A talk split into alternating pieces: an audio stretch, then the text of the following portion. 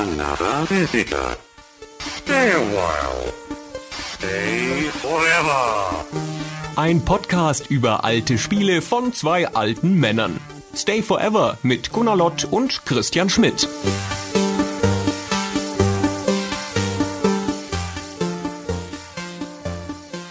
Dankeschön. Hey. Vielen Dank. Wir sind Stay Forever. Wir sind die Vorband von Gronk und Sarasa. Das ist Ja. der Christian. Und das ist der Gunnar. Und wir haben noch kurz überlegt, ob wir aus authentisch, aus Gründen der Authentizität die Vorrede drin lassen.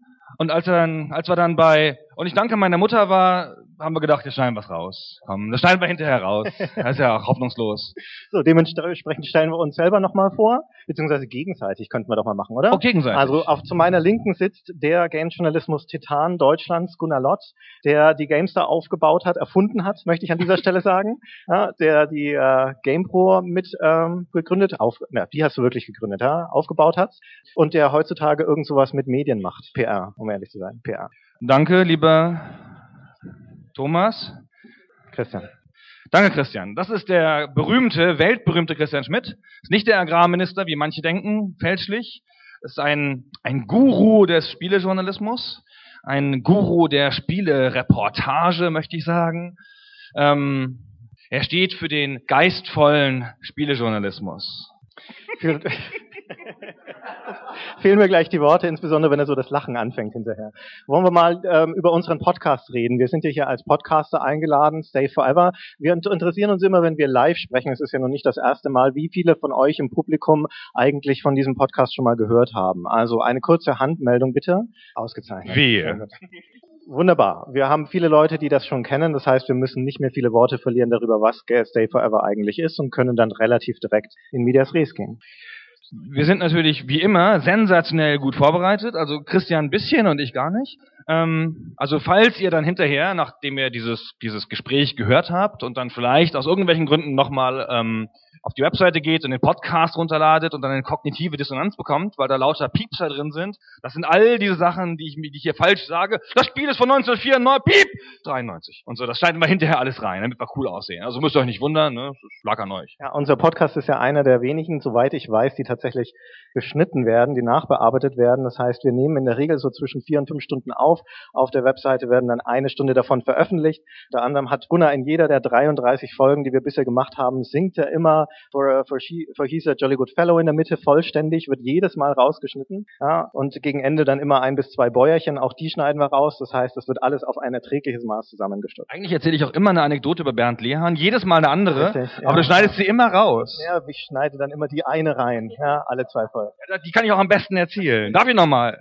Ja, ich glaube, ja, ich, wenn du es heute schaffst, Bernd, die Bernhard Lehnhahn-Anekdote unterzubringen, das wäre eine Herausforderung. Ich bringe sie nicht unter, ich erzähle sie einfach irgendwann so völlig unpassend mitten rein und dann ist das so eine Art wie so ein Running Gag Ding so, so ein, so ein Insider Gag und die Leute, die das schon kennen, die lachen dann und dann fühle ich mich voll bestätigt und dann erzähle ich weiter. Und dann kannst du nicht mehr stoppen und dann kannst du nur hinterher rausschneiden, wie immer. Ja, Ja.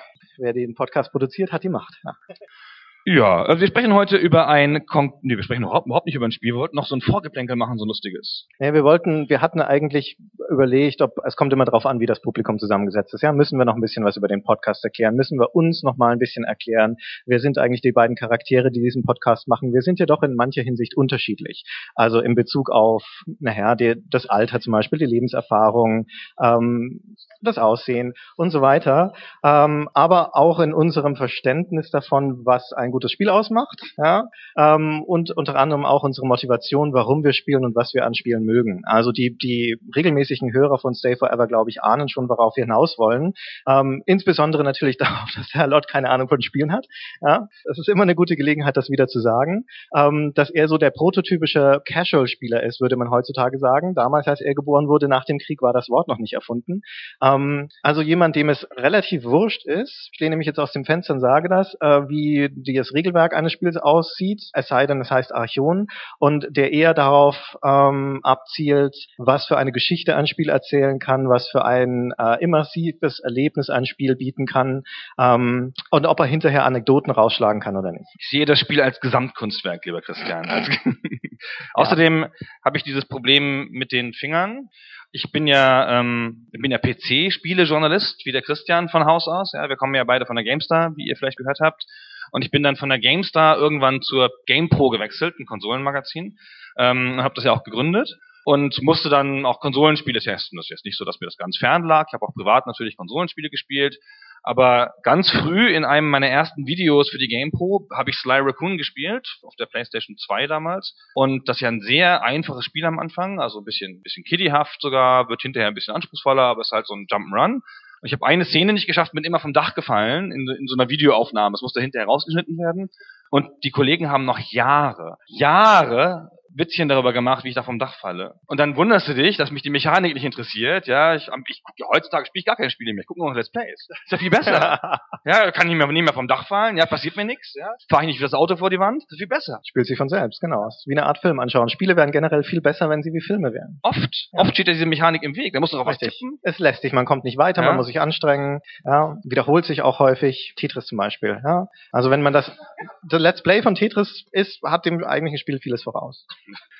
Ich habe es versucht, aber so in der dritten Stunde, der 10-Stunden-Remix war mir am Ende ein bisschen zu langweilig. Ich gebe es schon zu. Ich hab neulich, aber das ist auch die Narration ist nicht so tief. Ich habe neulich ein animiertes GIF gesehen von diesem Spiel Snake, ähm, also wo man so, eine, so einen Wurm hat und der frisst so Punkte und dann wird er immer um ein paar Pixel länger. Und das hat in diesem animierten GIF ist dieses Spiel gespielt worden. Ich sage jetzt mal, es ist gespielt worden so lange, bis der Bildschirm komplett gefüllt war von dieser Schlange. Also ein perfektes Spiel sozusagen. Und das war so eine meditative Erfahrung, aber hatte trotzdem auch ein bisschen Action dabei, weil man ja schon mitgefühlt mitgefiebert hat, schafft er das jetzt bis zum Ende oder nicht? Schafft ja. das diesmal und wieder? Und es war vor allem wesentlich besser, als das Spiel selbst zu spielen, muss man schon sagen. Der Christian hat, hat das Problem mit Spielen, dass er mit Lego aufgewachsen ist. Da denkt man jetzt, ja, Lego, das ist ja eigentlich ganz cool, aber es verdirbt die Leute ja in der Fantasie. Ja, die Fantasiedrüse im Hirn, ja, die bei mir so ausgeprägt ist so, ähm, die ist ja beim Christian verdorrt, weil er mit Lego gespielt hat. Und dann ging es immer nur so, passt der Stein auf den und kann ich auf den bauen? Dann wieder eine Anleitung geschaut, so, hm, aha, gucken wir mal, da passen drei drauf, okay, hm. Und dann nach Farben geordnet sauber, so wie die Bücher hier. Und ich habe ja mit Playmobil gespielt, also das klassische Gegensatz zwischen Playmobil-Kiddies und, und Lego-Kiddies. Mit Playmobil kann man ja nix machen. Es ist ja stinköde, mit Playmobil zu spielen, mit den komischen Figuren, die auch immer so umknicken, wenn sie ein bisschen älter sind. Und ich habe mir dann Geschichten ausgedacht. Welten entstanden in meinem Kopf.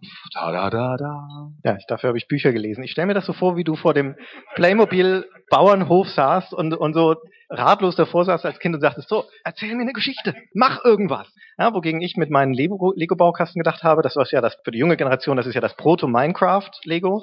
Ähm, ich baue mir jetzt meine eigene Welt, ja. Der wird mir nicht mein Pferd vorgegossen und in einer Plastiktüte geliefert und ich muss nicht mit diesen drei ähm, Bauernkindern spielen und den zwei Schweinen, die bei diesem Bauernhof mit dabei sind. Oder ich hatte auch Playmobil, ich hatte das Playmobil vor, also dieses Indianer vor. Da konnte man die Teile, die von diesen Wänden so zusammenklicksen. Es hatte sowas Lego-artiges und Duplo-artiges, nur halt mit nur zehn Teilen oder sowas. Also ich baue mir dann halt meinen Bauernhof selbst, ja. Also abgesehen davon, dass ich keine Bauernhöfe gebaut habe mit Lego, sondern halt so Türme und mit Spielzeugautos, die dann wieder eingefahren, ja. Also erst baust du dir deine Welten auf und dann schmeißt du Sachen rein, damit sie wieder kaputt gehen. Das ist im Prinzip die ganze menschliche Erfahrung so verdichtet in diesem einen Kindheitserlebnis. Ich habe immer so Schlachten gespielt und mit Ladycrackern dann versucht, die Playmobil-Figuren umzuschießen. Das, das, ist natürlich auch ausgezeichnet. Ja, ja.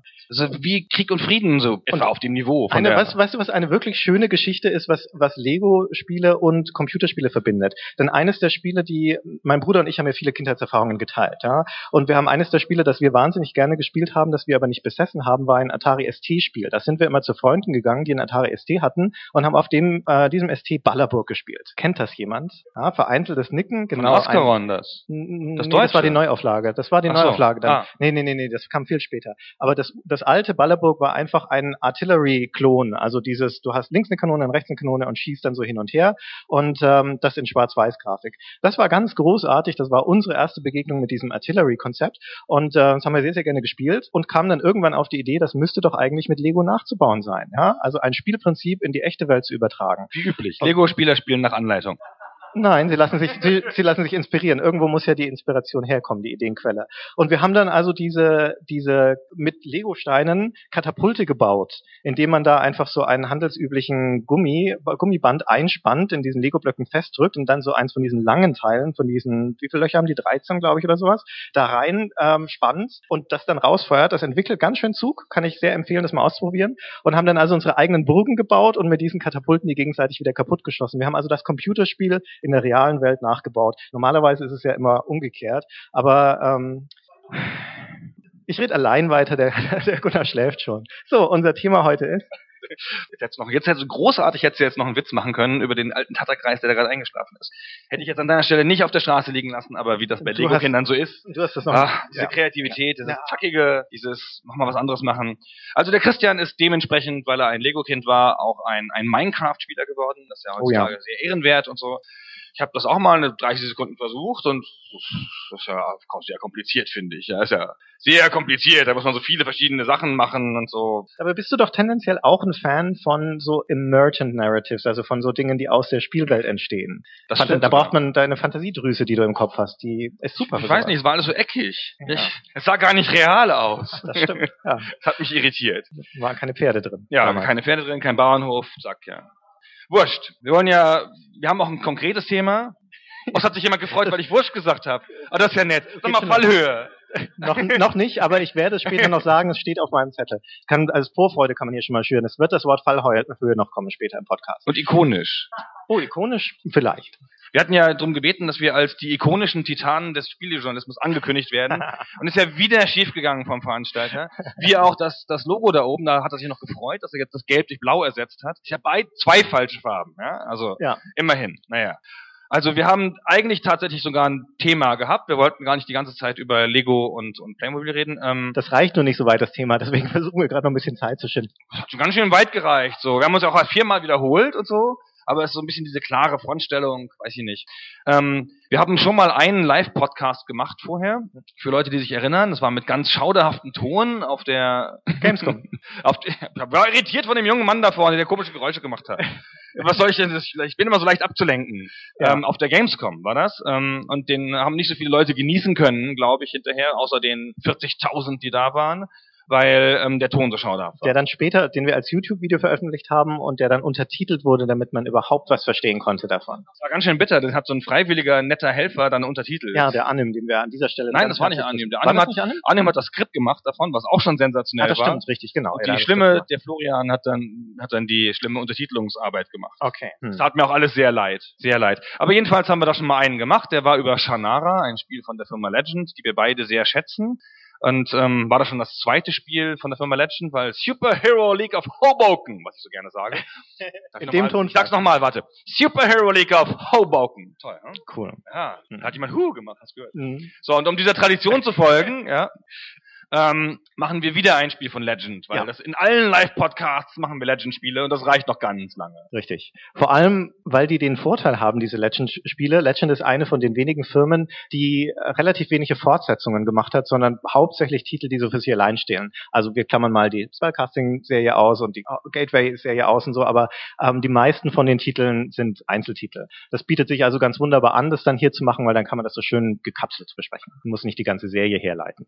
Und man muss es mal sagen, Legend ist eine der nicht allzu vielen Firmen, wo Christian und ich beide die Spiele mögen. Richtig. Obwohl wir ja so schauderhaft unterschiedliche Geschmäcker haben, also ich den richtigen und Christian den falschen. Genau, in der in der Richtung, ja. Ähm, das stimmt. Wir mögen, wir schätzen beide sehr sehr viele Spiele von Legend. Wir ze- schätzen auch die Leute, die die Spiele gemacht haben, die Gründer und die Autoren von dieser Firma und ähm, kennen auch viele davon. Meine Kenntnisse der Legend-Spiele kommen zum größten Teil von der PC Player, weil die damals, als sie auf eine CD-Fassung umgestellt hatten, angefangen haben, Vollversionen zu veröffentlichen und zwar großartige Spiele. Und unter anderem hatten die auch eine ganze Reihe von Legend Adventures dann da drauf. Ja. Das wusste ich gar nicht, ich habe die alle gekauft. Doch. Also im Laden. Ja, da habe ich Shannara das erste Mal gespielt, da habe ich die Gateway-Spiele das erste Mal gespielt, Xant war da später auch drauf und auch das Spiel, über das wir heute reden. Welches könnte das sein? Welches bleibt da noch? Kennt jemand überhaupt die Firma Legend? Also kennt jemand, kann jemand irgendein Spiel sagen von der Firma Legend? Ein beliebiges, das Christian noch nicht genannt hat. Aber nicht schlecht. Ja, gut, gut. Ja? Noch eins. okay. Modernes vielleicht? Es gab hinterher noch moderne Spiele mit 3D. Ja. Ja. super, sehr gut. Also wir haben einen Experten dabei und, und dann, der hat seine, seine Schulklasse mitgebracht und hat gesagt, wir gucken uns was ganz Tolles an. Ich verspreche euch, es ist super. Es ist so ähnlich wie Gronk und Sarasa. Und dann sind die alle mitgekommen und jetzt sind da ein Experte und der Rest sind Leute, die Legend nicht kennen. Naja. Ja, hast umso recht. besser. Mit uns ist das sehr recht, weil wir haben ja auch, um ehrlich zu sein, einen pädagogischen Anspruch mit unserem Podcast. Wir wollen ja, dass die Leute da schlauer rausgehen und äh, möglicherweise auch die eine oder andere Erfahrung mitnehmen. Bernd Lehan. Erzähl. N noch nicht. Nein, nein, Nein. nein, noch nicht. Jetzt Später vielleicht, so dass wir es rausschneiden können, so am Ende. An so einer Kante. Nicht. Okay. Also wir wollen sprechen über Eric the Unready. Ja, es ist schon genannt worden, genau. Ein Spiel, von dem wir relativ früh, als wir beide beschlossen haben, einen Podcast zu machen, schon der Meinung waren, das müsste irgendwann mal besprochen werden. Jetzt ist es zweieinhalb Jahre später und endlich ist also auch der Zeitpunkt gekommen, wo wir über Eric the Unready sprechen können. Das ist in der Legend-Historie ähm, hm, eigentlich kein so wahnsinnig interessantes Spiel, weil es ähm, es ist das sechste Spiel, das sie gemacht haben, also es ist keins ihrer ersten. Es ist auch nicht das letzte Spiel, das sie als Text-Adventure gemacht haben. Das wäre das zweite Gateway-Spiel. Ähm, es ist in keiner Weise irgendwie besonders herausragend und trotzdem ist es vermutlich eines der Spiele, wenn nicht sogar das Spiel, das die meisten Leute, wenn sie Legend kennen, mit Legend in Verbindung bringen. Ein Spiel, von dem viele gerade von den Veteranen gehört haben, das viele Leute lieben, weil es ein bisschen ähm, eigenwillig ist, weil es ein, ein bisschen originell ist, weil es ein sehr ähm, hm, wie sage ich das? Weil es ein, ein Spiel ist, das sehr so für, für sich steht. Sag doch, dass es lustig war. Und es war lustig, ja. Genau. Also es war ein Ah. sehr, sehr, sehr witziges Spiel. Wir kommen gleich Damals. noch zu den Beispielen des Humors. Also das Spiel ist 1993 erschienen und ist ähm, eine Mischung aus Text- und Grafik-Adventure. Also man kann es noch als Text-Adventure spielen, kann sozusagen die Grafik fast ausblenden, kann aber auch einfach das Grafik-Adventure mäßig spielen und Verben Es ist, ein, zusammensetzen. es ist ein Text-Adventure. Es ist ein Von Haus aus. ein Grafik-Adventure in dem Sinne, das wir heute darunter verstehen, ist es nicht. Also in dem Sinne, dass man das Rights drauf hat und Charaktere bewegt und sowas, sondern es ist klassischerweise ein Text-Adventure mit Grafik. Mit Bildchen. Mit Bildchen, genau. Mit Bildchen, die ein Viertel des Bildschirms ausfüllen. Weil man Ja. braucht ja so viel Platz für die Verben. Ja, so war das Das damals. müssen wir noch beschreiben, das Interface an, das ist großartig. Ja. Ähm, ich überlege gerade, wo man am besten einsteigt, ob wir das jetzt, ob wir schon in die Story gehen oder noch was zu Legend sagen, ob wir es da herleiten. Sag ruhig noch was zu Legend. Sagen wir noch ein bisschen ja was zu Legend. Zeitung Also- kriegen, weißt du. Ich meine, das Gunnar schon gesagt hat, wir schreiben das Jahr 1993. Und aber auch da nochmal ein bisschen was zum Kontext zu sagen. Wir haben schon mal über ein sehr wichtiges Adventure des Jahres 1993 gesprochen im Podcast, nämlich über Day of the Tentacle, das damals rauskam. 1993 kam auch Sam Max raus von LucasArts. Von Sierra kam Gabriel Knight, das erste Spiel raus, was für viele die, das beste Sierra-Adventure ist. Ähm, und nicht zuletzt, das wollen wir nicht vergessen, es ist auch das Jahr, in dem Myst rauskam im Adventure-Bereich. Also eigentlich für die Adventures ein sehr wichtiges Jahr eines, von dem man sagen kann, wenn es nicht der Höhepunkt ist, dann nahe am Höhepunkt der Adventures und vor allen Dingen schon mittenmang drin in der Grafik-Adventure-Zeit. Ja, Day of the Tentacle, animiertes Comedy-Adventure und so weiter. Wir haben ja schon viel dazu gesagt. So, und da ist jetzt also dieses kleine gallische Dorf, diese kleine Firma Legend, die ähm, partout noch Text-Adventures macht um diese Zeit. Kommerzielle Text-Adventures. Warum? Spinnen die? Ich glaube, die konnten nicht anders. Das ist ja, die, Firma Legend besteht ja aus, also zum, zum großen Teil aus, oder aus Leuten, die früher bei Infocom waren, also die Text-Adventure-Firma, die berühmte Text-Adventure-Firma, die den Zug verpasst hat, als die Grafik kam und alle anderen Sachen kamen. Und ähm, Legend hat in dieser Tradition ja noch eine ganze Weile weitergearbeitet, ähm, weil sie es aber auch einfach, ich glaube, die haben sich sehr auf die Themen konzentriert. Die haben auch Themen bearbeitet, die andere Leute nicht bearbeitet haben. Superhero League of Hoboken und so. Ja. Ja, der Vorteil von Text-Adventuren ist natürlich, dass, man möge das nicht falsch verstehen, aber Text ist billig. Ja, Text ist billig und vielseitig. Und wie Gunnar schon sagte, ja, die Themenvielfalt, die man in Legend-Spielen wiederfindet, gerade auch in den ersten Spielen, hängt natürlich damit da zusammen, dass Text ein Medium ist, in dem man sehr kreativ sein kann, ohne viele Kosten zu haben. Und es waren Infocom-Veteranen und die haben zu einer Zeit, als Text-Adventure schon auf dem Weg raus waren, also Infocom wurde aufgekauft von Activision, dann irgendwann später zugemacht, ja, ähm, haben die trotzdem gesagt, okay, wir wollen jetzt Text Adventures machen. Bob Bates, ähm, einer der Mitgründer von von Info äh, von von von Legend Entertainment, erzählt immer diese gerne diese nette Geschichte, dass sie damals dann zu Investoren gegangen sind und gesagt hätten, seht ihr diese Firma, die gerade bankrott gegangen ist? Wir wollen das Gleiche machen wie die. Ja, was für nicht so wahnsinnig viel Begeisterung gesorgt hat. Sie haben es aber trotzdem geschafft, ein paar Geldgeber zu finden und haben dann ähm, fast zehn Jahre lang, dann mehr als zehn Jahre lang, sehr erfolgreich Spiele gemacht. Und unter anderem also die ersten sieben Spieler, die ersten vier Jahre lang noch weiter Text-Adventures. Ist aber auch, das lag auch in den Personen begründet, glaube ich. Also Bob Bates ist ja so ein Erzähler, also und auch, auch so als Typ Menschen Erzähler. Ich glaube, der ist halt 60 etwa. Hm. Ich habe den gerade wieder getroffen, der Ja. war in Berlin auf der auf der Quovadis, sehr sensationell netter Mensch. Hat mich begrüßt mit, ich so, hey Bob! Und er so, you, you are the guy who was at the magazine and then went somewhere else. Ich bin Gunnar. Ah, ja, ja, ja, ja, ist Gunnar, yes, yes, yes. Ähm, total netter älterer Herr, so ein bisschen schuffelig, so. Und ähm, da denkt man, der ist so ein bisschen so ein Typ so, der denkt, der, dass die Grafik überhaupt eingeführt wurde, war schon der Schritt in die falsche Richtung. so einer ist das. So, der erzählt gerne Sachen. Ich werde Ja. genauso, wenn ich noch ein bisschen älter bin, ja, so anekdotisch so, und dann erzählt man, so, ach, das so war das so schöner, bevor die Grafik kam, Kinder. Da war das noch toll, bevor Gronk und Sarasa kamen. ja, er ist halt ein Infocom-Veteran, also ein Veteran des erzählenden Teils der, der Computerspiele. Der wollte auch, glaube ich, früher Autor werden ähm, und ist dann in gewisser Weise Autor geworden, weil er halt Text-Adventures geschrieben hat.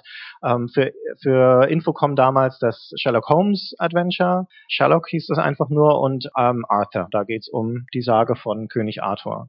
Kennt jemand das Spiel Quiz Up auf dem iPhone? Ihr, ihr kennt bestimmt alle Quiz Duell, oder? Genau. So Quiz Up ist so ähnlich, nur gut. Also Quiz, Quiz Duell ist ja so wie wie von vier Schimpansen und ähm, so zusammengesetzt so und dann noch, hm, also grafisch meine ich, optisch von der Produktqualität her, also Fragen ist natürlich super. Hm. Und äh, QuizUp ist so dasselbe Produkt, so mit dem 20-fachen Budget ähm, von Amerikanern ähm, mit super Oberflächen und so. Und QuizUp sucht dir sofort deine Freunde aus Facebook zusammen. Und dann habe ich den Fehler gemacht, da Bob Bates zu finden und gegen ihn in alte Literatur anzutreten. So.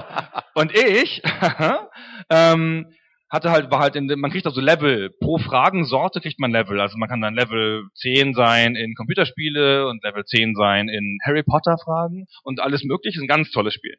Und der war Level 100 in alte Literatur. Ich habe noch nie jemanden gesehen, der, der, der über ein Le- Level über 40 hatte irgendwo. Und es stand bei ihm drunter ähm, Best Player in Vermont oder in dem Bundesland, in dem er wohnte, oder in Virginia. So, sag, okay. Und ähm, da kriegt man immer sechs Fragen gestellt und die Fragen laufen, da läuft die Zeit runter und wenn man sie schneller beantwortet, kriegt man mehr Punkte. Und man kann maximal 160 Punkte kriegen. Und ich habe verloren mit 27 zu 160. Und dann habe ich nicht mehr mitgemacht danach. Dachte ich so, Bob, lass nur. So ein Typ ist das. Ne? Da muss man sich nicht wundern. So jemand macht Text-Adventure. Genau. Ein gelehrter Mann, ein schlauer Mann, ohne Zweifel.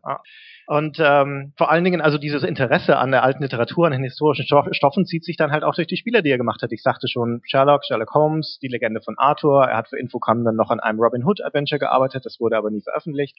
Dann hat er Legend mitgegründet, dann hat er da Time Quest gemacht. Das ist ein Spiel, wo man durch verschiedene Epochen reist. Und dann kam dieses Spiel, über das wir heute sprechen wollen, nämlich Eric the Unready. Und das ist ein Spiel, das im Mittelalter spielt. Ja, also sagen wir mal in einem Fantasy-Mittelalter. Aber Genau, es geht, Ja. gibt Magie und so natürlich Genau. und Hexen und, Und sowas. Es ist ein, ist ein Fantasy-Mittelalter und Drachen, genau. Und es ist ein parodistisches Spiel. Das Ja. war ja zu der Zeit sehr üblich. Ja, eine Zeit lang durften ja, es gab ja mal eine Zeit, da durften Adventures gar nicht nicht parodistisch sein. Und ähm, Legend hat relativ viele parodistische Spiele gemacht und ähm, das gehört halt dazu. Und Eric the Unready sagt ja auch schon so ein bisschen im Namen, dass das so ganz ernst nicht gemeint ist. Ein bisschen, gar nicht. Bisschen- ja, ein bisschen. bisschen deutlich. Ja. ja. Ist überhaupt Eric sehr der- deutlich alles. Wie würde man das Deutlich ist auch das Schlagwort. Wie würde man das übersetzen? Eric, der, der Unfertige, der, der Unvorbereitete, irgendwie sowas. Der Unvorbereitete ja, ist der hübsch. Unvorbereitete. Gunnar der Unvorbereitete. Das ist ganz gut, das passt Das, irgendwie. das, das könnte dein neuer Titel werden. Ja, Hammer. stimmt. Richtig, ja. Dieser Eric, also der Protagonist von diesem Spiel, ist ein Ritter. Ein ähm, Ritter im Lande Taurus, in diesem Fantasyland, an der Burg von König Fat. Und ähm, dieser Eric ist der tollpatschigste Ritter, den es im ganzen Land gibt. Ein Stümper vor dem Herrn, dem gelingt einfach nichts im Intro, wenn man das Spiel anwirft. Es hat schon ein animiertes grafisches Intro, da trifft er sich mit dem schwarzen Ritter zum Lanzenstechen unter einem Apfelbaum, muss dann aber erstmal nachgucken, wie das eigentlich, wie die ähm, Regeln sind, den Federhandschuh richtig zu schmeißen. Dabei verfängt sich seine Lanze dann in diesem Apfelbaum, die Äpfel fallen auf diesen schwarzen Ritter und reißen ihn vom Pferd und damit hat ähm, Eric das Duell gewonnen und beim anschließenden Festmahl im, in der Banketthalle, beim Bankett in der Festhalle, sagen wir es lieber so rum, ähm, reißt er dann noch eine Fackel um und dann brennt das ganze Gebäude nieder. Also da ist im Prinzip schon der Tonfall für diese Persönlichkeit von diesem Ritter gesetzt und ähm, der zieht also dann auf Abenteuer in diesem Spiel und muss klassischerweise eine Prinzessin. werden. Genau, der König ist nämlich schwer krank ähm, und wenn er stirbt, geht der Titel an die unverheiratete Prinzessin über, die am Totenbett steht, wenn ich das richtig verstanden habe. Ähm, sehr merkwürdig. Und ähm, die Hexe Morgana ähm, ist der Meinung, dass das alles so nicht geht. Stiefmutter. Die Stiefmutter ist, aber sie ist auch eine Hexe. Oder- oder ne? seine also genau, ja. sie ist und die lässt halt die aussichtsreichste Tochter entführen. Und dann sorgt sie dafür, dass, wenn die Rettungsexpedition kommt, wenn ein Ritter ausgeschickt wird, dass es keiner ist von den Guten, sondern jemand, der das vielleicht nicht schafft, nämlich Eric Reddy. So, bisher ist es also noch ein relativ konventionelles, wenn auch mit einem witzigen Dreh versehenes Fantasy-Märchen-Szenario. Aber allein dieser Aufruf oder diese Aufgabe an Eric the Unready dann auch auf diese Rettungsreise zu gehen, spätestens da ist dann schon klar, dass wir es mit einem parodistischen Spiel zu tun haben, das auch so moderne Züge trägt. Das wird nämlich vergeben nicht in der Gildenhalle oder sonst was, sondern in äh, der Rittergewerkschaft. Ja? Die Ritter haben also eine Gewerkschaft in diesem Land und ähm, dort wird dann streng nach Ports Ports werden dann auch die Aufgaben vergeben. Und in diesem Fall trifft es also Eric, der dann da auf die Reise ziehen darf, um die Prinzessin L'Oreal wieder zu retten. Nicht wieder zu retten, sondern überhaupt zu retten. Überhaupt zu retten. Und dabei muss er auf dem Weg dahin vier magische Gegenstände finden. Sechs. Sechs. Nee, vier. Sechs. Okay. Ja, das hat er wieder. Gunnar der Unvorbereitete. Also sechs magische Gegenstände. Eine, eine, eine bestimmte Anzahl, eine feststehende Anzahl, eine einstellige Zahl an Gegenständen. Dann kannst du sie bestimmt noch aufsagen, oder? Der, das, das, der, Also Bol einige- der Bolzenschneider des Todes, der, der glaube ich. Bolzensteiner der Unendlichkeit, glaube ich, ist Ja. dabei. Das rohe Steak der Ewigkeit. Der Drache bewacht, genau. Das rohe Genau, Steak der Drache. Ja, und äh, äh, die, die, die, das Stemmeisen der Verderbnis oder irgendwie sowas, ja, also Werkzeuge im Prinzip, bis auf das, das Steak, ja. Genau, und jedes dieser, ähm, jedes dieser, dieser, jeder dieser Gegenstände ist ein Teilabschnitt, ein Kapitel im Wesentlichen in dem Adventure. Ähm, das muss man nach und nach und nach und nach abarbeiten und der letzte Teil ist dann halt sozusagen das Endspiel, der, die Schlacht gegen die Schlacht, Schlacht sage ich schon, ähm, die Rettung da ähm, von der Prinzessin. Und jede dieser Aufgaben hat eine Art Limit und zwar nicht in Zeit, sondern in Zügen. Und dann die Hexe schickt nämlich den Sir Pectoral aus. Hat das irgendwas mit Prostata zu tun? Das ist ein komischer Name. Das ist ein Muskel. Das ist Muskel, Pectoralis Muskel, genau. Und äh, ja, Prostata, Pectoralis, Schade, sind auch alles so ähnliche Wörter. Wobei meine Frau das hören würde. Aber gut.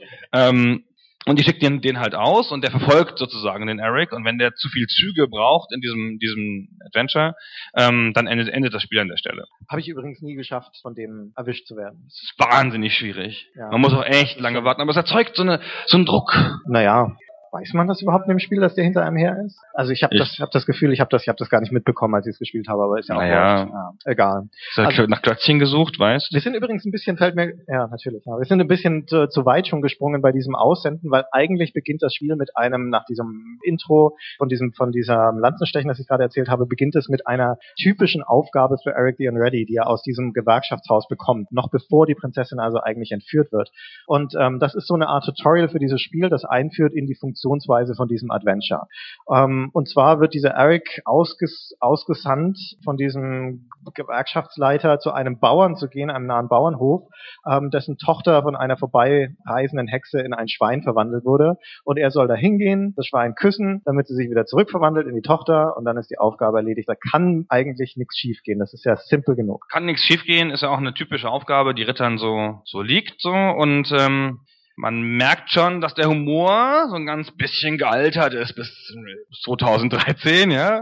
Aber- ich fand das damals, 93, war das ja schweinewitz, schweinewitzig. ich finde, das merkt man später. In dieser ersten Szene merkst du es noch nicht so, die ist nämlich tatsächlich noch ganz witzig. Ganz verkürzt gesagt und passiert dann nämlich folgendes. Ähm, dieses Schwein nimmt Reis aus, als es Eric sieht und verschwindet im Plumpsklo, äh, kriecht durch diese Kloöffnung und rauscht nach unten in die Jauchegrube, nennen wir es mal so. Ja, und ähm, dann sagt der Bauer, ja, wo stehst du jetzt hier noch rum, Junge? Geh da mal hinterher, ja, und hol sie da wieder raus. Und ähm, dann kriecht man da also rein in dieses, in die Jauche um, versucht das Schwein zu fangen, das entgleitet einem immer wieder, man fällt auf die Nase und so weiter, ja, wie man sich das so vorstellt, bis man ihm schließlich ein Aphrodisiakum gibt, also ein, eine Liebespille für Schweine. Und äh, dann klammert es sich an den Beinen von diesem Eric und kann also mit ihm wieder nach oben steigen. So, dann ist also dieses mit Jauche, man ist, das Schwein ist mit Jauche über Kopf, von, von Kopf bis Fuß beschmiert, man selbst auch. Ähm, steht so da und jetzt ist also dieser Moment, wo der Bauer ein bisschen nervös schon so mit dem Fußtippen sagt, so, ja, küssen, ne, küssen, ja, jetzt, dafür bist du eigentlich da. Hm? Und dann gibt man also diesem Schwein einen Kuss. Und in diesem Moment hörst du von hinten eine süße Stimme, die sagt, hey, Daddy, bin wieder da. Ja, ja, schnell bei der Tante drüben Äpfel holen. Ja, und dann ist betretenes Schweigen von dem Bauer, der sagt, oh, ja, na ja, ja, tut mir leid. Und damit ist die erste Aufgabe erfüllt. Nein, stimmt noch nicht ganz. Dann soll man, dann sagt der Bauer, man soll in den nahen Stall gehen, damit äh, man sich nochmal ein bisschen frisch machen kann. Ähm, dort nehmen die Kühe dann Reis aus, wenn sie also diesen beschmierten Erik sehen und reißen die ganze Farm nieder. Ja, es endet immer damit, jede von diesen Episoden, dass alles kaputt ist. Und ähm, ja, also ich fand das damals wirklich lustig. Also das ist, auch, ist jetzt auch noch lustig und es kommen noch ein paar lustige Szenen, aber es ist natürlich schon so, dass Humor über die Jahre altert. Ich bin nicht so sicher, woran das liegt eigentlich ist jetzt, wenn jetzt jemand, der in meinem Alter war, äh, wäre jetzt und sowas spielen würde, ihr das dann wieder witzig, weil das auf eine Alters, also ist das, findet man das halt mit 16 immer witzig? Oder ist das jetzt einfach so, dass das in den, soll ich sagen, in diesen abgefuckten Zeiten, in denen wir leben, dass es da einfach härter und schmutziger sein, schmutziger nicht, aber härter sein muss? Das ist eine interessante Frage ich weiß auch noch, dass ich Eric the Unready damals, als ich es gespielt habe, äh, für ein sehr, sehr witziges Spiel gehalten habe. Ich habe es jetzt vor kurzem nochmal gespielt und dieser Funke ist nicht mehr übergesprungen. Es ist im Gegenteil an vielen Stellen ein Spiel, das mir heutzutage albern und gezwungen vorkommt. Es hat noch seine Momente, ja, es hat immer noch Dinge, wo es funktioniert. Aber es, das ja, öffnet natürlich schon die interessante Frage, was ist passiert zwischen damals und heute? Ist der Humor des Spiels gealtert oder ist, hat sich unser Humor weiterentwickelt? Gebe ich gerne mal ins Publikum. Wer ist denn hier 16 und fand das witzig? Äh, wieder niemand 16 war. Ähm, wer ist denn hier, wer fand das überhaupt witzig, das mit dem Schwein, was Christian erzählt hat? Schon, ne? Ähm, ja, man muss die tolle Grafik dazu sehen. Wenn man das Schwein gesehen hätte natürlich auch eine der witzigeren Stellen im Spiel. Ich meine, das ist tatsächlich, es ist eine der witzigsten Szenen im Spiel, die gleich am Anfang kommt. Das Problem ist ein bisschen, oder was heißt das Problem? Das Schöne an dieser Szene, auch wie ich sie gerade beschrieben habe, ist, ist, dass es ein originärer Gag des Spiels ist. In diesem Moment möchte das Spiel eigentlich noch, nicht, noch nichts weiter tun, außer selbst einen Witz erzählen. Ja, einen Witz, den es sich selbst ausgedacht hat, oder den Bob Bates, der Autor, sich selbst ausgedacht hat. Parodiert natürlich ein bisschen Märchen in dieser Hinsicht, aber okay. Das Spiel im weiteren Verlaufe wird zu einem sehr stark parodistischen Spiel.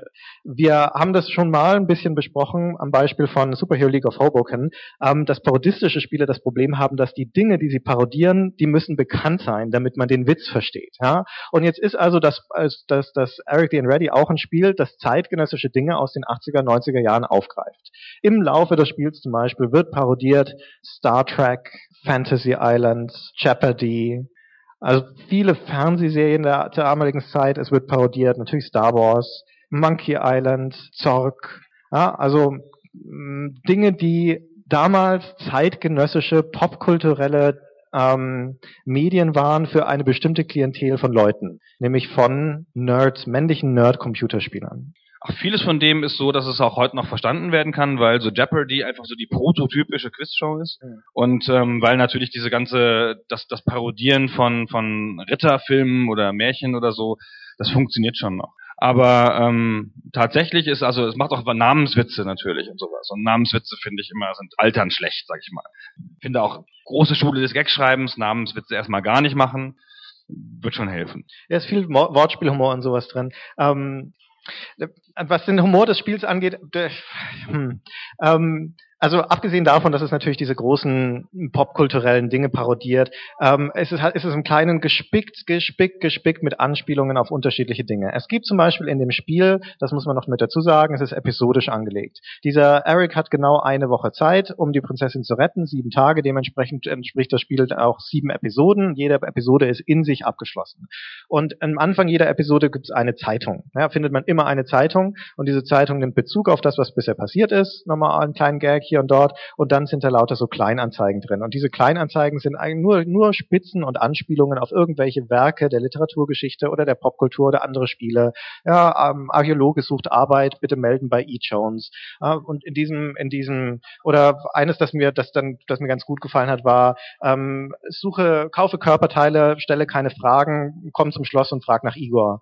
Also solche, solche Dinge im Prinzip so Kleinanzeigen. Ja, das klickt man ganz, das klickt man durch, manches versteht man, manches vielleicht dann auch nicht mehr. Und das ist so nett auf eine harmlose, losgelöste Art und Weise. So wie wenn ich mir irgendwie so kleine Witzchen im Internet zu, äh, anschauen würde oder über Nine Gag scrollen im Prinzip. Ja, also. Ja, das ist, das ist ein bisschen, nein, das ist, manchmal ist es eher so wie Witzchen in der Bravo lesen, wenn man ein, wenn man im Wartezimmer irgend sowas findet. Nine Gag ist ja schon manchmal ziemlich anspruchsvoll. So, ja, ja, auf seine so, so selbstreferenziell. Ja, weil halt, ja genau, weil man halt Teil dieser Nine-Gag-Community sein muss, um es richtig zu verstehen, finde ich. Ja.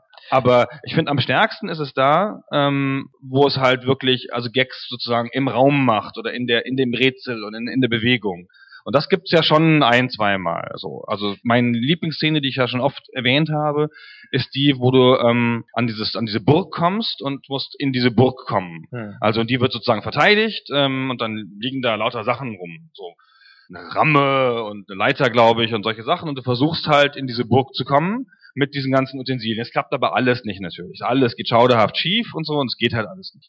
Und du versuchst es halt eine ganze Weile und äh, irgendwann fällt dir auf, dass da links am Bildrand ein Busch ist. Und dann, glaube ich, zieht man an den Busch oder Examine oder irgendwas.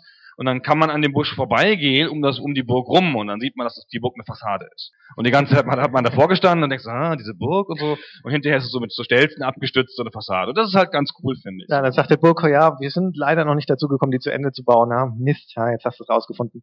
Ah, das ist eine nette Szene, das stimmt. Ja. Aber das ist, was man dem Spiel zugute halten muss. Der Humor, wie gesagt, funktioniert häufig leider nicht mehr heutzutage. Das liegt an dem fehlenden Verständnis von diesen Anspielungen. Es ist halt einfach gealtert, er ist oft albern und so weiter. Aber gerade in den Stellen, wo ich mir an den Kopf geschlagen habe, weil ich dachte, mal, wie blöd ist das denn, so ein Klischee rauszukramen, nutzt das Spiel es dann doch auf eine ganz interessante Art und Weise wieder, um Rätsel rauszuholen. Ist es, das darf man nicht vergessen, es ist ja ein Adventure-Spiel. Ja, letztendlich möchte es eine Geschichte erzählen, es möchte aber auch gleichzeitig den, äh, den Spieler dazu anhalten, dass er sich ein bisschen den Kopf zerbricht. Und dann gibt es zum Beispiel eine Szene, wo man auf einer Kirmes ist und da gibt es ein Amphitheater und dieser Amphitheater sitzt, da tritt eine laszive Sängerin auf, so eine Burlesque-Sängerin im Prinzip. Die ist halt so eine, ein Mörderweib und die bittet einen dann hinter die Bühne und ähm, da stellt sich dann auf einmal raus, dass die einen Sprachfehler hat. Die redet alle Rs wie Ws. Ja? Ähm, und dann steht dann auch, und das ist ein ganz hübscher Kniff, dann tauscht das Spiel bei all den Verben und all den ganzen Beschreibungen auf dem Bild alle Rs durch Ws aus. Da steht dann da nicht mehr Lillys Room, sondern Lillys Boom zum Beispiel. Und äh, da ist kein Mirror mehr an der Wand, sondern ein Miver. Spricht man das so? Miver. Naja, es sind halt Ws. Und auf dem Tisch, auf diesem Schminktisch, der da drin steht, steht eine Vase und in dieser Vase steht ein Unkraut, Weed im Englischen. Mm, Und dieses Unkraut nimmst du dann mit als Teil einer Rätsellösung und sobald du den Raum wieder verlässt, ändert das Spiel alle Ws wieder in Rs und dann wird aus diesem Weed ein Reed, also auf einmal ein Rohr, ein Schilfrohr. Und dieses Schilfrohr ist zufälligerweise genau das, was du gesucht hast, um einem anderen Typen auf dieser Kirmes zu helfen, seinen Dudelsack zu reparieren. Ja, also es ist alles ein bisschen absurd, aber letztendlich war das ein ganz netter Dreh in diesem Moment, dann diesen Buchstabendreher zu benutzen, um da ein Rätsel draus zu machen. Ein anderer Moment, wo ich auch wieder, und der, der Humor an sich, also dieser Sprachfehler ist natürlich das Blödeste und Abgedroschenste, was man machen kann. Ähnliches Fall, später im Spiel trifft man eine Bibliothekarin, die ist eine alte Frau. So, was könnte mit der jetzt bloß sein, wo man Humor, Humor rausschlagen könnte? Ja, die ist natürlich schwerhörig, ja, die versteht alles falsch. Wenn man der was sagt, ja, dann wiederholt es und hat es falsch verstanden. Dann möchtest du den Computer ausschalten an dieser Stelle, weil du denkst, das kann nicht wahr sein, so ein Operhumor. Und dann hängt aber auch wieder ein Rätsel dran, weil die einem nämlich eine Liste gibt mit lauter Büchern, die man ausleihen kann. Da sind Klassiker dabei, wie zum Beispiel Paradise Lost. Und dann fragst du sie nach Paradise Lost oder dann holst du dir ein Buch Pair of Dice Lost, also ein paar Würfel verloren, ja, weil sie es halt falsch verstanden hat. Spitzengag, aber natürlich musst du dann von dieser Liste ein bestimmtes Buch finden, das, ähm, wo sie dir dann ein falsches Buch, ein äh, falsches, aber ähnliches Buch bringt und das du für eine Rätsellösung brauchst. Und diese Übertragungsleistung zu erbringen, dann zu gucken, okay, dieser Titel könnte zu etwas führen, was ich für ein Rätsel brauche, das ist ein ganz netter Gag. Du verstehst das nicht, die parodieren die schlechten Witze Nee. und verwandeln sie, verwandeln sie damit in gute Witze. Ist aber auch ein Ausprobierspiel. Man kann man, es hat auch so ein typisches Advent, typisches Text-Adventure-Denken. Es hat halt versucht, dir viele Kombinationen sozusagen, ähm, vor, also du probierst halt gewisse Sachen aus und es versucht sich viele, viele Antworten dafür auszudenken vorher. Die Lieblingssache erzählt mit dem mit dem Fuckmate schon mal? Anders, anderswo kommt mir so bekannt vor. Bestimmt, aber erzähl's. erzähl's Also man macht ja bei Text-Adventuren, setzt man ja ne, zwei Verben, also ein, ein Verb und ein Objekt. Und natürlich versuchen alle Spieler immer Fuck bei allem. Oder Break, oder, aber im Wesentlichen halt immer Fuck. Und ähm, dann gibt's halt Spiele, die sagen, go wash your mouth out oder sowas. Und reagieren da immer drauf. Alle Spiele haben darauf irgendwie reagiert immer. Und ähm, Everything Ready sagt dann auch irgendwas, ich habe schon wieder vergessen, irgendwas halt, so halb lustiges. Dann kommt man aber in eine Szene, das ist eine schlafende Maid, eine Frau, die da rumliegt da und die liegt in einem Bett. Und da liegt es dann irgendwie nahe, das nochmal auszuprobieren, so. Also ich, 16-jährige Jungs, ja, also und Ah, ähm, klar. obwohl da war ich schon 24. Egal. Ähm, also 16-jährige Jungs in meiner Umgebung haben gesagt, probier das mal aus. Papa.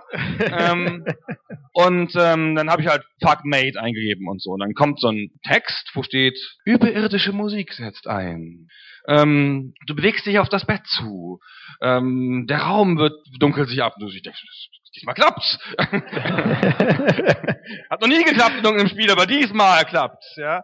Und ähm, und irgendwann dann führt das Spiel diese Szene so weiter in dem Text und dann kommt irgendwann ein Zwerg ähm, und der schaut dich an und sagt, Nee, sie müssen so groß sein, um die Prinzessin zu fucken. und dann ist das wieder vorbei. Und dann episch, episch ausgeführt, dieser, also für den Gag, der im Spiel gar nicht da ist. Ja.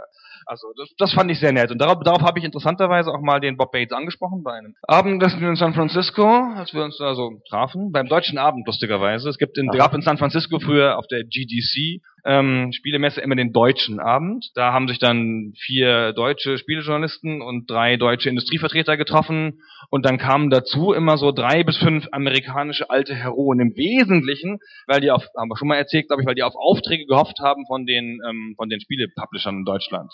Und Bob Bates hatte, hatte zu der Zeit keine eigene Firma mehr, sondern war da schon freier Consultant ähm, und hat viel für deutsche, deutsche Teams gearbeitet. Und der kam dann natürlich immer Auftrag suchen zum Deutschen Abend. Und da habe ich mich mit ihm unterhalten und habe gesagt, sag mal, das war ja schon wahnsinnig lustig mit dem Fuckmate da. Und er so, ja, ja, ja. Und dann hat er so erzählt, dass es halt so, dass es halt so ein Sport im Studio war, sich immer halt für alle Sachen was auszudenken und dass er das auch von seinen Leuten verlangt hat. Text-Adventure denken. Das ist der Bob. Grafik.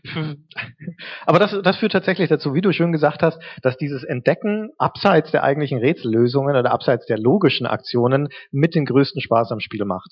Eine von diesen, von den äh, sehr schönen, auch schön beschriebenen Szenen ist zum Beispiel auch noch, wenn man dann ganz am Anfang in dieser Szene mit dem Schwein unten im Plumpsklo in der Jauchegrube auf die Idee kommt, ähm, so einzutippen, ist die Jauche. Eat Muck. Eat Shit, sagt das Spiel. Das, Im Spiel, das Spiel nennt es Muck, aber ja. Kannst du Eat Shit eingeben. Kannst du sicher auch eingeben, ja. Das ist ja ein ich und die vielseitiger Partner. 16-jährigen Jungs, wir haben das ausprobiert. Gut. Also, wenn man das jedenfalls eintippt, dann beschreibt das Spiel, wie ein Kellner aus dem Nichts erscheint. Und der baut einen Tisch vor einem auf und legt dann da so eines Werte und legt so ein schönes Gedeck für eine Person und zündet eine Kerze an und liest dann das Menü vor. So, heute gibt es Jauche Paté und geröstete Jauche an Jauchesalat und zum Wein, der Wein dazu. Ach, verdammt, wir haben keinen Wein mehr. Jauche kann man nicht ohne Wein essen. Und dann baut er alles wieder ab und haut wieder ab. Sag ich doch. Ja. Hammer. das ist die alte Barbates-Schule, ja. Also so abstruse Sachen erfinden. Und das ist halt was, was man, das sind ja Wegwerfgags, ja. Also ein großer Teil der Spieler, die keine 16-jährigen Jungs sind, kriegen die nicht mit. Und diese Wegwerfgags zu machen, ist halt schwierig in Spielen, die Grafik erfordern, Sound, 3D und so. Das hat man halt im Text, hat man es mal eben gemacht. Also hat sich jemand noch hingesetzt, fünf Minuten lang dran geschrieben, passt schon. Ja, und heutzutage müsste man dann, wenn man sowas machen will in, keine Ahnung, Call of Duty, dann setzen sich da 75 Leute vier Monate lang hin, um einen lustigen Raum zu bauen. Kann man heute nicht mehr machen. Ja, wie gesagt, das Spiel ist in diesen Momenten am besten, wo es so einen originären Humor hat. Also wo der Bob Bates ähm, seine Fantasie freien Lauf lassen konnte und sich nicht an irgendetwas abarbeiten musste, was er sich jetzt gerade als parodistisches Ziel gesetzt hatte. Und wo er so kleine, in sich geschlossene Szenen sozusagen beschreiben konnte. Das gibt dann aber halt leider auch viele Beispiele im Spiel, gerade wie die Haupthandlung so läuft, wo der Humor dann eher mh, dumpf ist. Es tut mir leid, ich kann es nicht anders sagen. Im ganzen, äh, in, in, im, im siebten Kapitel, im, also das das letzte vor der Rettung der, der Prinzessin, da ist man in einem Sumpf und in diesem Sumpf gibt es ein Floß und auf diesem Floß ist eine Crew unterwegs, die besteht aus einem Kapitän und einem Wissenschaftsoffizier und einem Steuermann und einem Arzt. Und ähm, Ah, was könnte das nochmal sein? Kommst gerade nicht drauf. Ah, ah naja.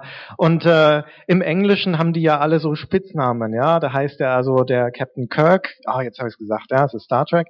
Ähm, der heißt dann halt auf diesem Boot Captain Smirk, also Captain Grins sozusagen. Und im Englischen heißt was, was Pille bei uns, also dieser Bordarzt heißt im Englischen Bones. So.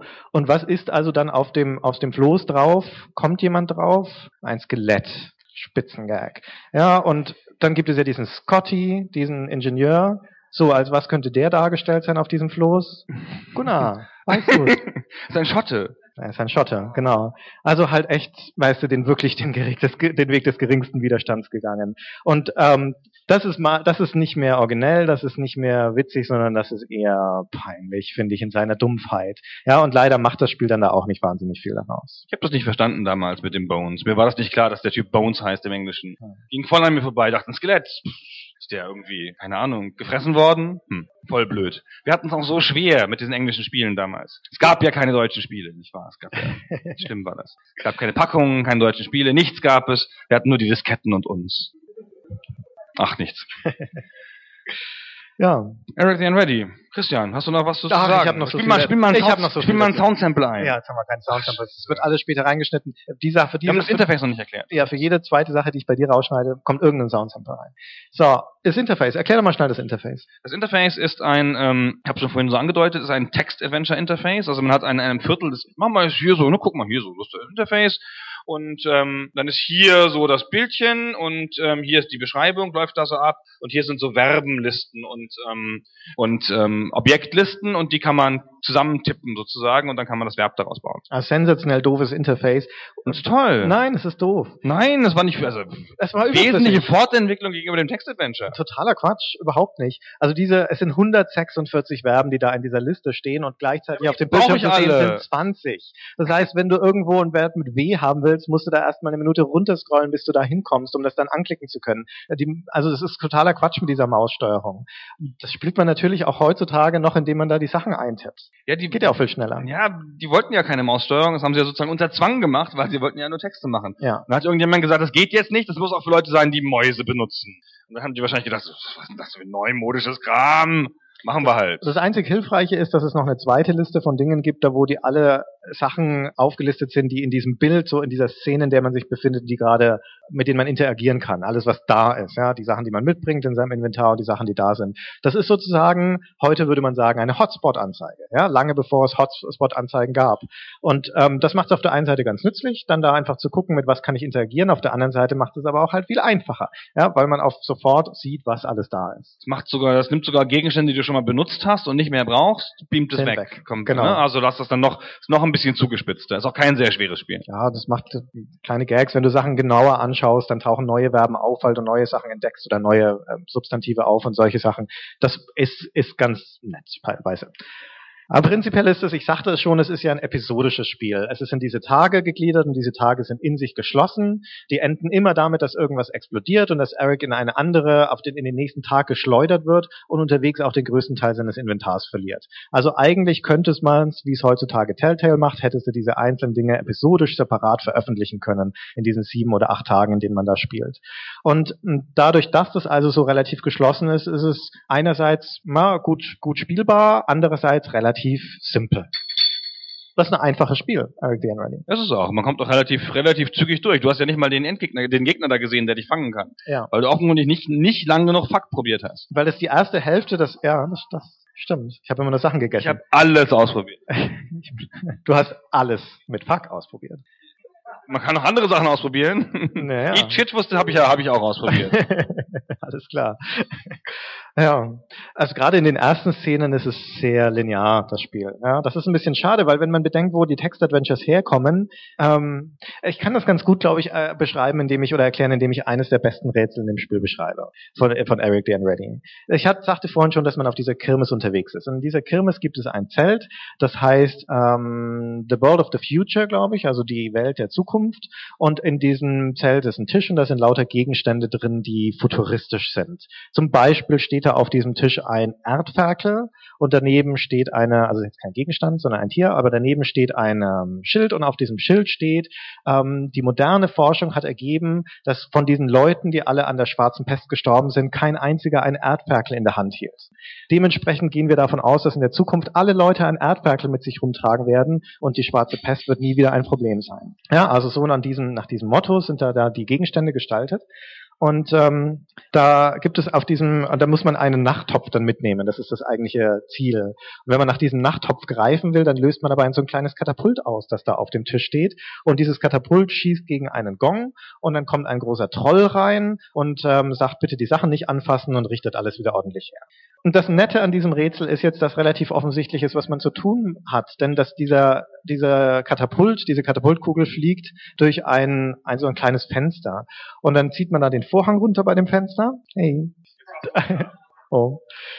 Da ist so ein kleiner Vorhang dran an diesem Fenster, dann zieht man den Vorhang runter und dann prallt die Katapultkugel da ab. Ja, Rätsel gelöst. Problem ist nur, die fällt in das Käfig mit einer Schlange und die Schlange frisst die Kugel, spuckt sie wieder aus und pam, sie fliegt gegen den Gong. Ja, dann bindet man also dieser Schlange das, den Mund zu mit einem Gummiband. Dann ähm, rollert die Kugel vor dieses Erdferkel. Das Erdferkel verschluckt es und spuckt es auch wieder auf den Gong und so weiter. Für jeden Schritt, den man löst, kommt man in eine neue Situation, wo dieser Gong ausgelöst wird. Also ein Kettenrätsel. Und das ist an sich eine ganz nette Konstellation, weil du halt in einem sehr begrenzten Raum darüber nachdenkst, was müsste ich jetzt als nächstes tun, um zu vermeiden, dass dieser blöde Katapultstein gegen diesen blöden Gong fliegt. Und das ist aber ein Rätsel, das in diesem Raum mit den Mitteln dieses Raums zu lösen ist. Du musst da keinen Gegenstand mitbringen, du musst da nicht irgendwie wieder rausgehen, du musst halt nur durch hartnäckiges Nachdenken oder Ausprobieren dieses Rätsel lösen. Und dementsprechend ist es relativ simpel. Und sagen wir mal, in ein paar Minuten hat man es geschafft. Ich muss noch ein bisschen weiterreden, weil jetzt komme ich eigentlich zum lass Punkt. Dir, lass dir Zeit. Ja, weil das der, der Kontrast dazu ist. Das ist eigentlich eine Kopie eines anderen klassischen Rätsels. Und zwar eines der klassischsten Text-Adventure-Rätsel schlechthin, das Babelfisch-Rätsel aus Hitchhiker's Guide to the Galaxy. Ich weiß nicht, ob das schon mal jemand gehört hat. Dieses Hitchhiker's Guide to the Galaxy, also ein paar Anhalter durch die Galaxis, ist eines der ganz großen klassischen Infocom-Adventures. Gilt als eines der schwersten Spiele aller Zeiten.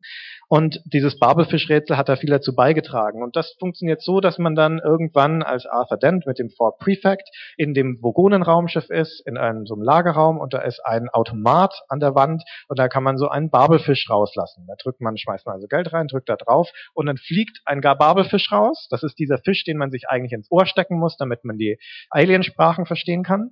Und dieser Babelfisch fliegt also raus und am anderen Ende des Raumes ist ein Loch und da fliegt er durch und ist weg. Und das ein Haken über dem Loch und dann hängt man also, zieht also man als Arthur Dent seinen Bademantel aus, hängt ihn an den Haken und drückt wieder auf den Knopf. Dann fliegt der Fisch wieder raus, prallt ab, kullert auf den Boden und verschwindet in einem Gully, in einem Abflussgitter. Dann legt man da das Handtuch drauf.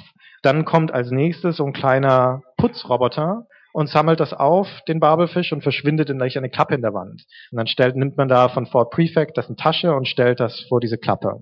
Und ähm, dann als letztes, das ist tatsächlich der letzte Schritt dieses Rätsels, fliegt der Babelfisch prallt ab, fliegt in Luft und wird von einem fliegenden Putzroboter aufgesammelt. So, und bis dahin kann man das alles noch lösen mit den Sachen, die man dabei hat. Und dieser fliegende Roboter ist eigentlich der fiese Teil an diesem Rätsel, denn ähm, der kann, der sammelt halt dieses Ding auf und verschwindet dann, ohne dass man ihn irgendwie blockieren könnte. Also man muss vermeiden, dass er den überhaupt auffängt, diesen Fisch. Und jetzt muss man darauf kommen, das ist schon das Erste, dass man auf diese Tasche von Fort Prefect noch einen anderen Gegenstand draufstellen kann. Das muss man erstmal wissen. Dann prallt nämlich der Babelfisch in die Luft und dieser andere Gegenstand fliegt auch mit hoch und dieser fliegende Roboter sammelt dann beide Gegenstände auf und verschwindet. Hast du das Rätsel immer noch nicht gelöst. Die eigentliche Lösung ist, dass du einen Gegenstand da drauflegen musst, der, wenn er in die Luft geschleudert wird, sich in mehrere Gegenstände auflöst, damit dieser Roboter nicht mehr alle aufsammeln kann. Und was ist dieser Gegenstand? Nun, ganz am Anfang des Spiels findest du vor deiner Haustür, wenn du da raustrittst, Wurfpost. Ein Stapel mit Wurfpost, die komplett belanglos ist, ja. Aber du musst halt dran denken, sie mitzunehmen, dann auf diese Tasche zu legen und wenn dann der Babelfisch da dran von abprallt, dann werden diese Briefe in die Luft gesteuert oder diese Prospekte und dann kann der Roboter sie nicht mehr aufsammeln. Und diese Wurfpost musst du mitgenommen haben. Wenn du das nicht getan hast, gibt es in diesem Moment, in diesem Spiel keinen Weg mehr zurück. Also eine klassische Sackgasse, du kannst es nicht mehr lösen. Und nach diesem, also lange Rede, kurzer Sinn, nach diesem Motto waren Text Adventures früher gestaltet, ja, nämlich fies. Wenn du die richtigen, wenn du nicht drauf kamst, das Richtige zu tun oder die richtigen Sachen eingesammelt hattest, dann war es halt einfach nicht lösbar. Puh, was war denn der Punkt? Habe ich ihn verpasst? Das Hab ich in, den Punkt diesen, verpasst? dass in diesen zehn Jahren zwischen Hitchhiker's Guide to the Galaxy und Eric D. and Ready zwei Text-Adventures auch die Text-Adventures eine ganz schöne Entwicklung durchgemacht haben, nämlich hin zu einem Mainstream-Produkt und weit weg von dieser Zumutung, die frühere Text-Adventures waren. Punkt. Punkt. Sehr gut. Hast du noch was Längeres zu erzählen? Oder ja, wir sind 9 Uhr. Ich wollte nur sagen, wir sind so ungefähr so an der am Ende der der der allokierten Zeit angelangt. Und wir dachten, ähm, in guter alter Tradition, falls jemand Fragen hat, hätten wir noch so ein paar Minuten an, im Anschluss, um Fragen zu beantworten. So, manchmal haben Leute Fragen. So, Ja. warum ist der Christian so, warum ist er so, warum hat er sich so obsessiv mit Civilization? Warum versteht er nicht, dass Alpha Centauri das beste Spiel ist? So Fragen halt, die Leute manchmal haben. Hat Gunnar wirklich einen Playmobil-Bauernhof besessen oder war es doch irgendwas anderes? Ja, warum hatte er so eine traurige Kindheit? Fragen zum Spiel, zum Podcast, zu uns, wie auch immer. Genau, also ihr müsst nicht. Ne? Wir können noch Leute aufrufen, das ist ja klar. Wenn ihr nicht Fragen stellt, erzähle ich weiter über Eric D. Ready und ich bin noch lange nicht fertig. Noch ein Rätsel dann. Okay. Wir warten das jetzt hier mal eine Sekunde ab. Wenn hier keiner... Oh, eine Frage! Sensationell. Dem habe ich auch vorhin 10 Mark gegeben. Also eine Frage zum Podcast. Ähm, wann kommt die nächste Folge von One Must Fail raus? Ah. ah ja, sehr gute Frage. Gunnar, magst du das beantworten? Der Mikro. Aha. Sobald, also das Problem ist daran, dass das Format ja so angelegt ist, dass man das abwechselnd macht und dass ich dran bin. Und mir fällt keine Aufgabe ein, die ich dem Christian stellen könnte. Und ich fand schon die erste Folge irritierend aus meiner privaten Sicht. Wir hatten die gesehen? Dieses, oh, danke. und ähm, keine Ahnung, was könnte man dem, dem Christian für eine Aufgabe stellen? Es gibt ja, das, das Format ist ja so ein bisschen so angelegt, dass man irgendwas bauen muss, dass der andere dann ausprobiert, was ziemlich aufwendig ist, finde ich. Ähm, und ähm, bauen ist ja meine ganz große Stärke, das weiß jeder. Das hat Christian sich auch so clever so ausgedacht, so. Ähm, keine Ahnung. Mach jemand einen Vorschlag und ich denke drüber nach. Also der junge Mann da, der so eben so aufwendig aufgestanden ist, um mir diese, um mir diese lustige Frage zu stellen, der hat doch bestimmt einen Vorschlag. Ah, siehste. Es ist eine der liebgewonnenen Traditionen bei Stay Forever, neue Formate anzufangen, die wir dann nicht weiterführen. Das ist ja nicht das Einzige. Wir nennen es den Premieren-Podcast oder den Pilotfolgen-Podcast. Aber um, um, um, um dem gegenzuwirken, ihr müsst mal sehen, was wir, auch, was wir für Anstrengungen unternehmen, jetzt wieder Legend reingewirkt, ja, damit wir mal eine Tradition aufrechterhalten. ja, stimmt. Noch eine Frage, sonst muss ich dem Herrn das Mikro zurückgeben. Ah, eine Frage. Ähm, meine Frage besteht aus zwei Fragen. Es tut mir leid. Und zwar wollte ich fragen, wie viel Vorbereitung ihr in so einen Podcast steckt und beziehungsweise ob ihr dann, also hat Christian ja erzählt, dass er das Spiel dann nochmal gespielt hat, scheinbar vorher. Und äh, tut es nicht weh, Spiele heute, von damals, heute nochmal zu spielen, weil ich merke selber an mir, wenn ich ein Spiel spiele heute, das zwölf Jahre alt ist, dann geht so viel verloren, was ich mir äh, in Erinnerung behalten hatte, was so schön war, und dann ist es eigentlich mit der heutigen Zeit wieder ein bisschen weg. Ist ganz unterschiedlich. Ja, das Problem ist ein bisschen, wir sind zwei alternde Männer. Wenn wir nur noch das erzählen würden, was wir noch wüssten über die Spiele von damals, dann wären die Podcasts sehr viel kürzer. Und das ist ja mal so eine Mischung. Also man muss ja auch die Erinnerung wieder, to jog the memory, sagt man im Englischen, wieder anregen. Das heißt, man muss es nochmal anfassen, man muss es nochmal spielen, wenn es irgend geht. Oder so ein Let's Play angucken, ne, reicht ja auch. Ähm, und man muss nochmal mal Sachen nachlesen. Also es gibt Folgen, die waren nahe unvorbereitet, zumindest von meiner Seite. Und es Alle. ja, alle eigentlich, ja, stimmt. Aber es gibt auch Folgen so, da waren, keine Ahnung, also drei, vier, fünf Abende oder so waren da schon nochmal drin. Und zwar nicht mit Spielen nur, sondern auch mit Nachlesen und, und nochmal nachdenken und nochmal Recherche machen und so.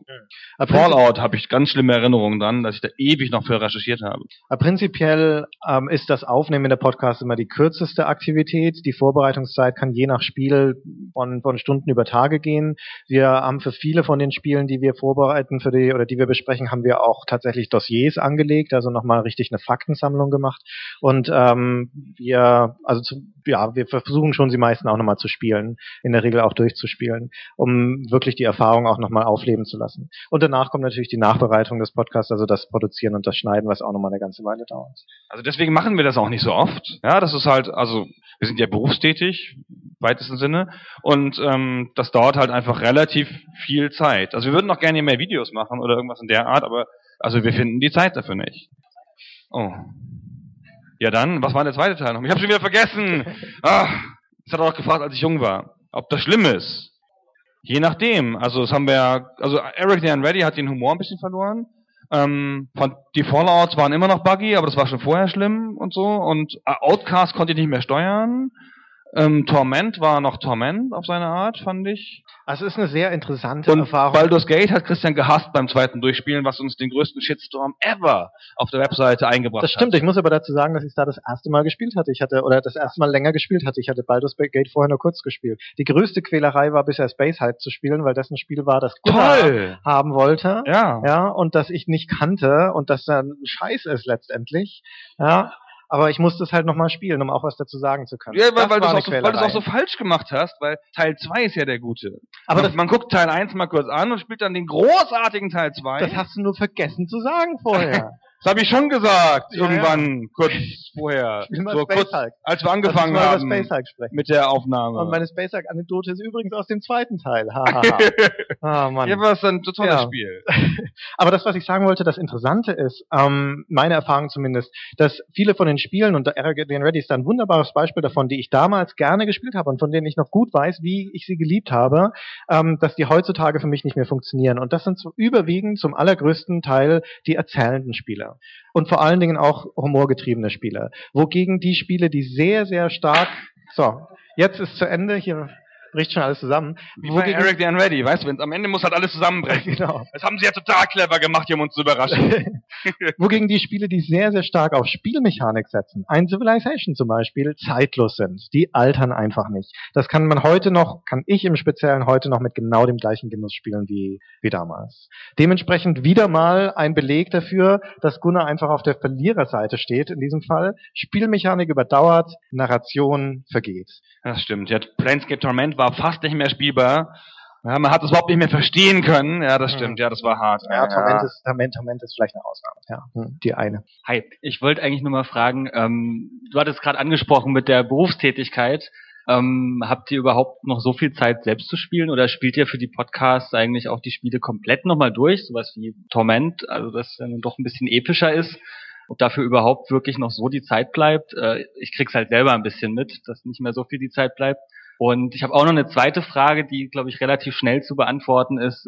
Wo lagert Christian seine ganzen Spiele aus? Das soll er mal sagen. Ja, ich, die erste Frage zuerst. Nee, Das ist- zweite. Die ist viel interessanter. Da kann man auch ein bisschen weiter drüber reden. Aber die wollen, ja, die Spannung für die zweite Frage heben wir uns noch auf. Bei der ersten Frage, also zumindest, ähm, doch, wir versuchen schon, die Spiele nochmal zu spielen und auch durchzuspielen, so weit wie möglich, sagen wir mal. Das ist schon das Ziel. Das ist auch der Grund, warum es nie einen Baldur's Gate 2 Podcast geben wird. Ja.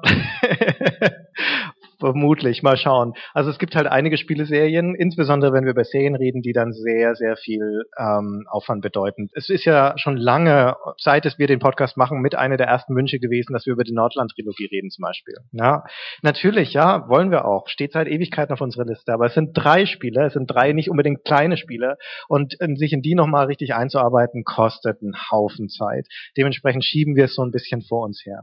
Rechnen damit, dass es noch ein Jahr oder zwei dauert, bis wir da zu weit zu kommen. Also wir spielen schon noch viel. Also jetzt auch nicht nur zur Recherche, sondern auch so. Also ist jetzt nicht so, dass das unser Leben verlassen hat oder so, nur weil wir, weil ich das nicht mehr bedienen kann und der Christian keine Zeit hat. Ich sage immer, Spielen macht ja Spaß.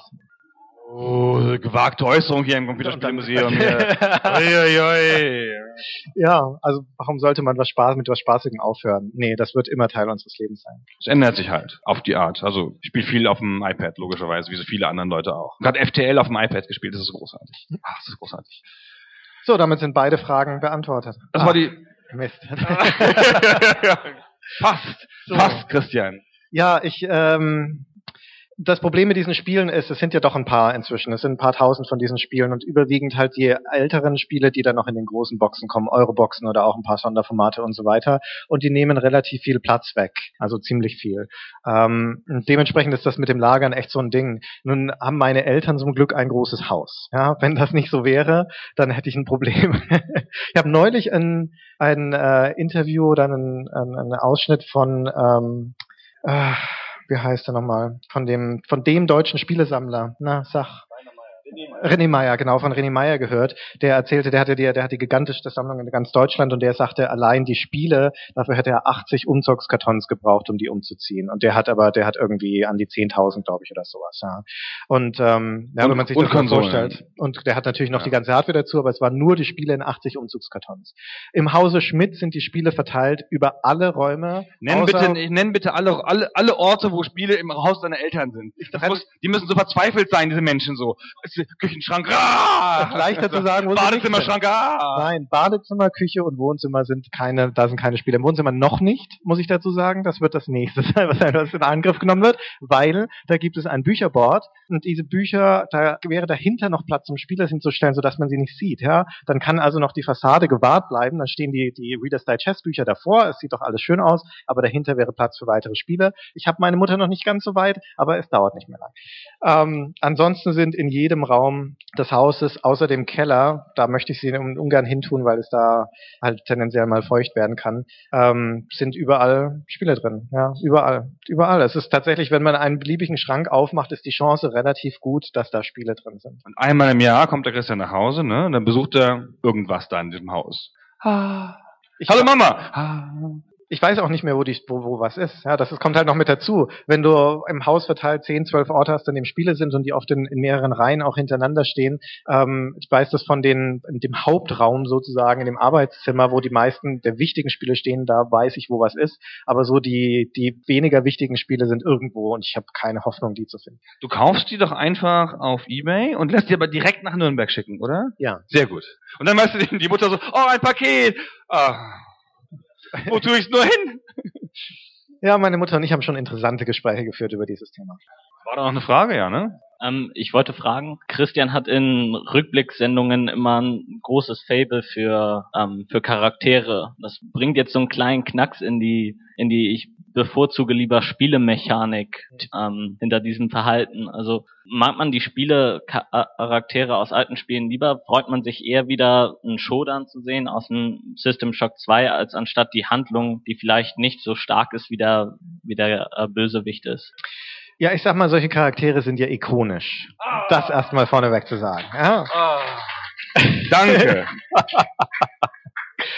man, natürlich sind die Charaktere von damals, mit denen man tolle Zeiten verbracht hat, insbesondere wenn sie in Serie auftauchten, wie zum Beispiel Guybrush Threepwood oder Lara Croft oder sowas, sind Leute, auf die man sich freut, sie wiederzusehen. Weil sie, dadurch, dass sie Charaktere sind, eine bestimmte Persönlichkeit haben, man sich verbunden mit ihnen fühlt, weil man mit ihnen Abenteuer erlebt hat.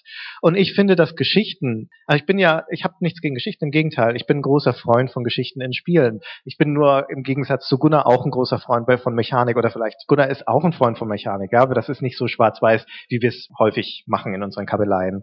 Ähm, aber Geschichten an sich, si- das A und O von, von Geschichten sind Personen, sind Charaktere, sind die Leute, die da handeln, denen etwas passiert, die etwas tun und die interessant sein müssen. Das ist zum Beispiel, um noch ein letztes Mal auf Eric the Unready zurückzukommen, das ist eine Sache, wo das Spiel schwach ist. Dieser Charakter, dieser Hauptcharakter des Eric ist ein nicht bemerkenswerter Charakter. Abgesehen davon, dass überhaupt schon die Grundfantasie falsch ist. Wer möchte denn einen tollpatschigen Ritter spielen? Ja, also da muss es schon eine starke andere Motivation geben. Ich bin kein so großer Freund von tollpatschigen Charakteren.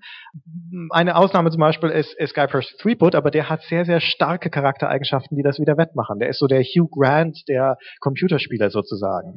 Ja, der ist so ein bisschen sympathisch trottelig, aber der ist dann trotzdem ganz patent, der weiß, was er will, der kann Dinge und so weiter. Und das macht ihn dieses bisschen zwiespältige, macht ihn zu einem interessanten, bisschen gebrochenen Charakter und da wird spannend. Ähm, leider sind die meisten Charaktere in Spielen Abziehbilder, sie sind dünn, belanglos oder nur eine Schablone für den Spieler an sich. Das ist richtig. Kann ich auch nicht viel zu sagen. Ich würde eine Sache noch zu diesem, diesem Gegensatz sagen, den wir da aufgemacht haben mit Mechanik und Narration. Ähm, ich glaube, es ist stärker so, dass ich auf immersive Spiele stehe. Also ich will in, ich will über Spiele nicht nachdenken, wenn ich sie spiele. Das tue ich hinterher meistens ja noch. Und da sie mich so reinfallen lassen und das so erleben in sich.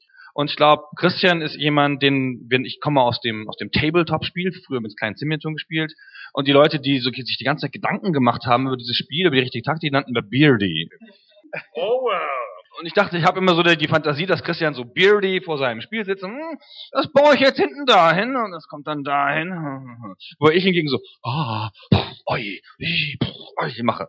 So, und ähm, ich habe das zufällig auch in ganz ähnlicher Form mit meiner Frau, ähm, die immer so, wir gucken wir irgendeinen Film, meine Frau so, das jetzt bestimmt kommt dann gleich, und dann hat er gesagt, und ich so, ah, ruhig, das wollte ich doch gar nicht wissen, sie so, ist doch der halbe Spaß beim Krimi zu überlegen, wer der Mörder ist. Ich so, nein, ist es nicht. Und ich habe das immer so verglichen, dass, dass du da so bist wie meine Frau. Das ist das Netteste, was er je zu mir gesagt hat. Ich wollte noch, bevor wir noch Fragen beantworten, wollte ich noch eine Sache sagen zu diesen Charakteren, weil das auch wieder doch noch ganz gut zu Eric the Unready passt. Ähm, es gibt nämlich, finde ich, noch einen strukturellen, wichtigen strukturellen Unterschied zwischen Text-Adventures und Graphics-Adventures. Wir haben es ganz am Anfang schon angerissen. Und das ist, dass die aller, allermeisten Text-Adventures aus der Ego-Perspektive gespielt werden. Und so auch Eric the Unready. Also ich bin der Held, ja, und das Spiel beschreibt, was ich tue. Mir passiert irgendwas, ja, du siehst das, dir fällt irgendwas auf den Kopf und so weiter. Und die meisten Grafik-Adventures haben stattdessen aus der dritten dritten Person irgendeinen Helden, den man beobachtet. Ja, Guybrush Threepwood ist eine klar definierte Person, den beobachte ich beim Handeln, den Spiel, den steuere ich nur, aber der bin nicht ich in diesem Moment. Der ist eigentlich eine eigene definierte Person. Dementsprechend sind die starken Charaktere kommen aus den Spielen, wo man nicht selbst die handelnde Figur ist, sondern wo das jemand anders ist, den man beobachtet. Es gibt ein, das Klassische ist, ich weiß, hier im Raum sind offensichtlich nicht so viele, die sich mit Text-Adventures auskennen, ist nicht schlimm, aber die, der, der ikonischste Text-Adventure-Charakter, der einem in der Regel so einfällt, aus der Infocom-Zeit, ist dieser Floyd, dieser Roboter aus Planetfall und Stationfall. Und das ist nicht die handelnde Figur im Spiel, sondern das ist eine andere, eine dritte Person. Und das ist der memorabelste Charakter. Äh, Die anderen Leute, die, die man selber spielt in Text-Adventures, sind nicht als Charaktere hängen geblieben, weil man sie selbst ist in diesem Moment. Und das ist nicht so stark, finde ich, als Charakteridentifikation, wie ähm, einen Protagonisten zu haben, dem man zuschaut. Ja, jetzt kann Gunnar gar nichts dazu sagen. Umso besser. Ihr habt ja jetzt öfter gesagt, dass äh, Spiele, wenn man sie nochmal spielt, äh, so ein bisschen den Glanz verlieren. Ich habe die Erfahrung selber gemacht mit Monkey Island 1, dass das auf dem iPad dann nicht mehr so knaller war wie früher in den 90ern oder Ende der 80er. Hm. Äh, Gibt es denn Spiele, wo ihr sagt, die möchte ich einfach nicht nochmal spielen, weil ich mir diese Erinnerung bewahren möchte, anstatt sie mir zu versauen, dadurch, dass ich sie nochmal spiele? Wir sind ja so, also kann, kann jetzt nicht für Christian sprechen, aber ich find, wir haben ja so einen sehr analytischen Zugang zum Spielen. Und das macht einem ja eh viel kaputt. Ja, also haben wir schon ein paar Mal im Podcast auch drüber gesprochen, wenn ich irgendwelche Spiele spiele, dass ich dann halt so denke, ach na, das hätten sie aber so machen können. So. Aber ähm, ich würde bedenkenlos alles nochmal spielen, dann, dann geht's halt kaputt. Das ist ja trotzdem meine, in meiner Erinner- Erinnerung so gewesen. Das ist auch so bei, bei Eric and Ready. Macht jetzt halt keinen Spaß mehr, aber ich weiß ja, dass es total Spaß gemacht hat. Das finde ich nicht so schlimm. Aber es ist ein sehr guter Punkt tatsächlich, ja. Die, wir haben aus unserer Spielerhistorie natürlich Erfahrungen gemacht, ganz tolle Erfahrungen mit Spielen gemacht, die man sich gerne bewahren möchte. Ich habe so eine, eine sehr starke analoge Erfahrung gemacht. Ich habe als als äh, Jugendlicher habe ich, wie eigentlich alle aus meiner Generation, per Anhalter durch die Galaxis geliebt, geliebt, geliebt. Ich habe es verschlungen. Das war so mein Das Buch. das Buch, ja, das Buch, äh, die Bücher. Und dann habe ich Jahre später als äh, N20er sie nochmal rausgezogen und gedacht, so, jetzt wiederholst du diese Kindheitserfahrung nochmal. Und es war alles kaputt. Hm? Es war, es ging nicht mehr. Diese Erfahrung war unwiederbringlich. Ich fand die Bücher doof auf einmal. Und es war also nicht nur, dass es im Prinzip meine Erfahrung, dass, dass, dass ähm, ich keinen Spaß mehr damit hatte, es war auch rückwirkend meine Erinnerung entwertet in diesem Moment, weil ich dachte, wie blöd war ich damals und konnte das jemals gut finden. Und das habe ich bedauert und bereut und habe mir dann gedacht, hättest es lieber nicht nochmal. Ich finde, bei Büchern ist es schlimmer, weil Bücher sind ja als Form nicht gealtert. Ja, das liegt ja noch genauso vor. Es ist immer noch aus Buchstaben. Und bei Spielen ist ja klar, dass Spiele außerhalb ihrer Zeit viel schwerer, das ist bestimmt schwi- schwierig, wenn man Kurator ist, ähm, viel schwerer wahrgenommen werden können, weil man sie ja mit ganz anderen Augen sieht. Ja, dann haben die halt ähm, Atari VCS-Spiel hat halt 200 mal 160 Pixel oder sowas. Und das nimmt man halt nicht mehr als geschlossen coole Grafik wahr wie damals. Ja, das ist halt vorbei. Und das ist halt, das, das weiß man aber, finde ich, bei Computerspielen auch instinktiv und legt dann andere Maßstäbe an. Ja. Und bei Büchern, gerade bei so Büchern, die noch so einigermaßen zeitgenössisch sind, also per Anhalter durch die Galaxis ist ja nicht so lange her, ähm, ist das, ist das, erwartet man das nicht, dass es so stark altert. Ich habe das übrigens als Lesung gesehen von, von Douglas Adams selber und das ist wird immer in meinem Herzen bleibt. Mhm. Es geht nie wieder weg. Das kann ich auch immer wieder hören, diese Lesung, weil die halt immer noch so brillant ist, weil er so schön gesprochen hat. So, jetzt haben wir, würde ich sagen, noch eine Frage und dann muss der Christian Fallhöhe sagen. Ich wollte, ich hatte ja versprochen, dass ich Fallhöhe sage. Ich habe mir das auch fest vorgenommen. Ich weiß aber nicht mehr in welchem Kontext. Nee, ich habe es nicht gesagt. Ja, weil du uns abgewürgt hast. Ich wollte noch eine halbe Stunde weiter über Eric the Unready reden. Ich warte jetzt einfach auf die Antwort, als Antwort auf Vielleicht- die Frage irgendwas zu Eric Genau, vielleicht kann man das erzählen. in die Antwort mit einbringen. ja? Genau, egal was du sagst. es ja, die Frage so zu stellen. Meine Frage ist eigentlich, ähm, es knüpft so ein bisschen daran an. genau. ähm, und zwar äh, habt ihr auch Spiele, die ähm, ihr regelmäßig wieder rauskramt, also die in eurem Kopf jetzt überhaupt nicht altern? Also ich kenne das von mir halt so, dass es so ein paar Spiele gibt, die sind, haben halt, ich meine, ich bin jetzt Jahrgang 88, ich, die Text-Adventure habe ich halt nie gespielt. Aber es gibt so ein paar Spiele, die irgendwie so Anfang der 2000er oder so, die ich regelmäßig so alle paar Monate mal wieder anfange zu spielen und die, die überhaupt nicht altern. Welche oder sind- vielleicht sogar Welche Spiele, sind das denn? Ähm, also ich habe zum Beispiel, als ich neun war, habe ich mir einen N64 gekauft und da gab es dieses Spiel ähm, Lyle Wars, Star Fox 64 international. Und das spiele spiel ich halt immer, wenn ich zu Hause bin und vor dem N64 sitze, spiele ich das mal wieder. Und ich kann überhaupt nicht einschätzen, wie das auf jemanden wirken muss, der das heute zum ersten Mal sehen würde. Ob das jetzt sonderlich hässlich ist oder ja, es ist schön, ne? Finde ich nämlich auch, ja. Und das oder weiß ich nicht, ein Deus Ex zum Beispiel, das erste Deus Ex. Als ihr euren Deus Ex Podcast hattet, dann da hieß es ja, dass ähm, Human Human Revolution zum Beispiel im Grunde ja immer noch das gleiche Spiel ist und heute so ein bisschen altbacken wirkt. Und ich habe diesen Eindruck beim ersten Deus Ex halt überhaupt nicht. Also es macht mir heute noch genauso viel Spaß wie als ich es erstmal gespielt habe. Oder habt ihr sogar Spiele, wo ihr euch dann insofern so gar nicht zutrauen würdet, die überhaupt irgendwie analytisch, äh, da analytisch heranzugehen, weil ihr das gar nicht mehr objektiv beurteilen könnt? Ach, das, ich glaube, dass äh, das trauen wir uns, das trauen wir uns schon zu, auch Spiele, die wir persönlich sehr lieben, dann noch analytisch zu betrachten und auch da die Schwächen durchaus wahrzunehmen. Das muss ja nicht heißen, dass man sie weniger schätzt. Es gibt in meiner, in meiner persönlichen Spielerhistorie einige Spiele, die ich immer wieder rauskrame, ja. Das sind aber halt ein bisschen ältere Kaliber. Civilization gehört natürlich dazu, der zweite Teil. Fast noch häufiger Colonization, ähm, das ganz, ganz großartiges Spiel ist. Und dann habe ich eine Schwäche und die ist tatsächlich schwer zu erklären für den vierten und fünften Might and Magic Teil. Die finde ich einfach großartig, obwohl sie objektiv gesehen keine so tollen Spiele sind. Und ähm, eines der Spiele, das auf jeden Fall irgendwann nochmal ausgiebig gewürdigt werden muss ähm, in unserem Podcast, vielleicht als zweite, zweite Reihe, ist äh, Star Control 2. Und das einfach eines der sensationell besten Spiele aller Zeiten ist. Ich habe mit großem Gewinn nochmal die Baldur's Gate Spiele gespielt, die ja nochmal auf dem iPad rausgekommen sind in der Enhanced Edition. Also sogar das erste, das das ja nicht so toll war dann, aber habe ich nochmal durchgespielt und so und ähm, habe auch die Broken Sword Sachen, also die Waffen mit Fluchreihe nochmal auf dem iPad gespielt. Also ich suche die jetzt nicht raus nochmal und nehme die nochmal raus, aber so, wenn sie mir auf einer neuen Darreichungsform nochmal kommen, dann nehme ich das schon mal mit, das ist recht. Aber ich bin jetzt nicht so jemand, der das alles noch so nochmal wiederhaben muss oder so die ganze Zeit. Es gibt so viel neu, gibt ja jeden Tag neue Spiele, ist euch das aufgefallen? das ist verrückt, ja. Gut, dann würde ich sagen, Christian. So, wie, darf ich jetzt weiterreden oder was? Falle! Ach so. Oh Mann, Nein. das kriegen wir jetzt nicht mehr Jetzt- richtig unter. jetzt Jetzt, ist alles kaputt. Jetzt will ich nicht mehr. Ja. ich weiß auch nicht. Ich hatte mir das extra noch irgendwie zurechtgelegt, aber dann, hm. ich soll es ja auch nicht mehr sagen. Ja, das stimmt. Nein, Ja. du, ich, nein, das stimmt nicht. Du sollst nicht mehr ikonisch sagen, weil du das, weil du das falsch Ich verwendest. soll auch Fallhöhe nicht mehr sagen. wer, hat- wer, wer hat Fallhöhe gesagt? Du, ich bin, du verwendest ikonisch auch falsch. Wir sind beide. ich sag das überhaupt nicht mehr. Ich habe das ein, dreimal falsch gesagt. Das ist Er hat mich-. Dann hat mich Armin, Armin darauf hingewiesen, wie auf alles andere auch.